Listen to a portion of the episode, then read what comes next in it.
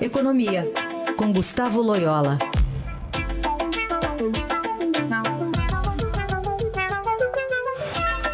Loyola, bom dia. Bom dia, Heisen. Bom, tem uma negociação importante para as contas públicas do Refis, aquele programa de refinanciamento de dívidas, e tem uma medida provisória vencendo agora, né? Pois é, pois é. Isso, isso é, mostra aí como é que essa questão do refis aí é, atrapalha muito e já vem atrapalhando muito é, arrecadação no Brasil, não é? Porque o Brasil virou moda, Raíssa, de fazer refis todo ano, praticamente, né? Então, o contribuinte que recolhe seus impostos em dia, normalmente fica com cara de bobo, né? Porque sempre vem uma, uma renegociação para acomodar os inadimplentes.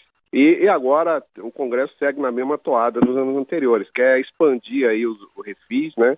E, enfim, dar é, vantagens maiores aí para os é, contribuintes inadimplentes e com isso vai diluindo a capacidade do governo arrecadar é, desses atrasados, né?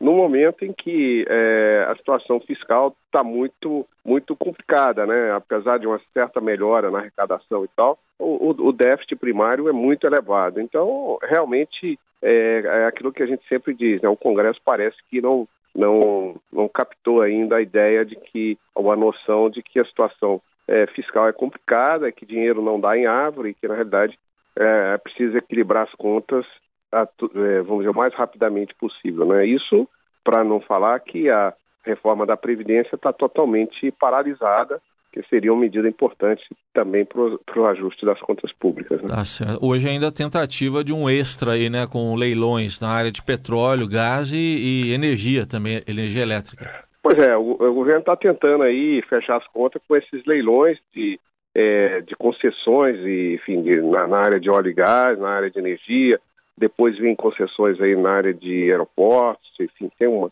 uma programação grande para os próximos meses, né?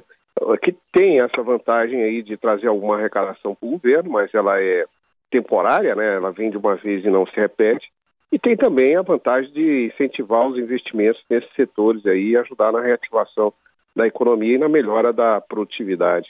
Muito bem. Análise de Gustavo Loyola, que fala de economia, segundas e quartas aqui no Jornal Dourado. Até segunda, Loyola. Até segunda.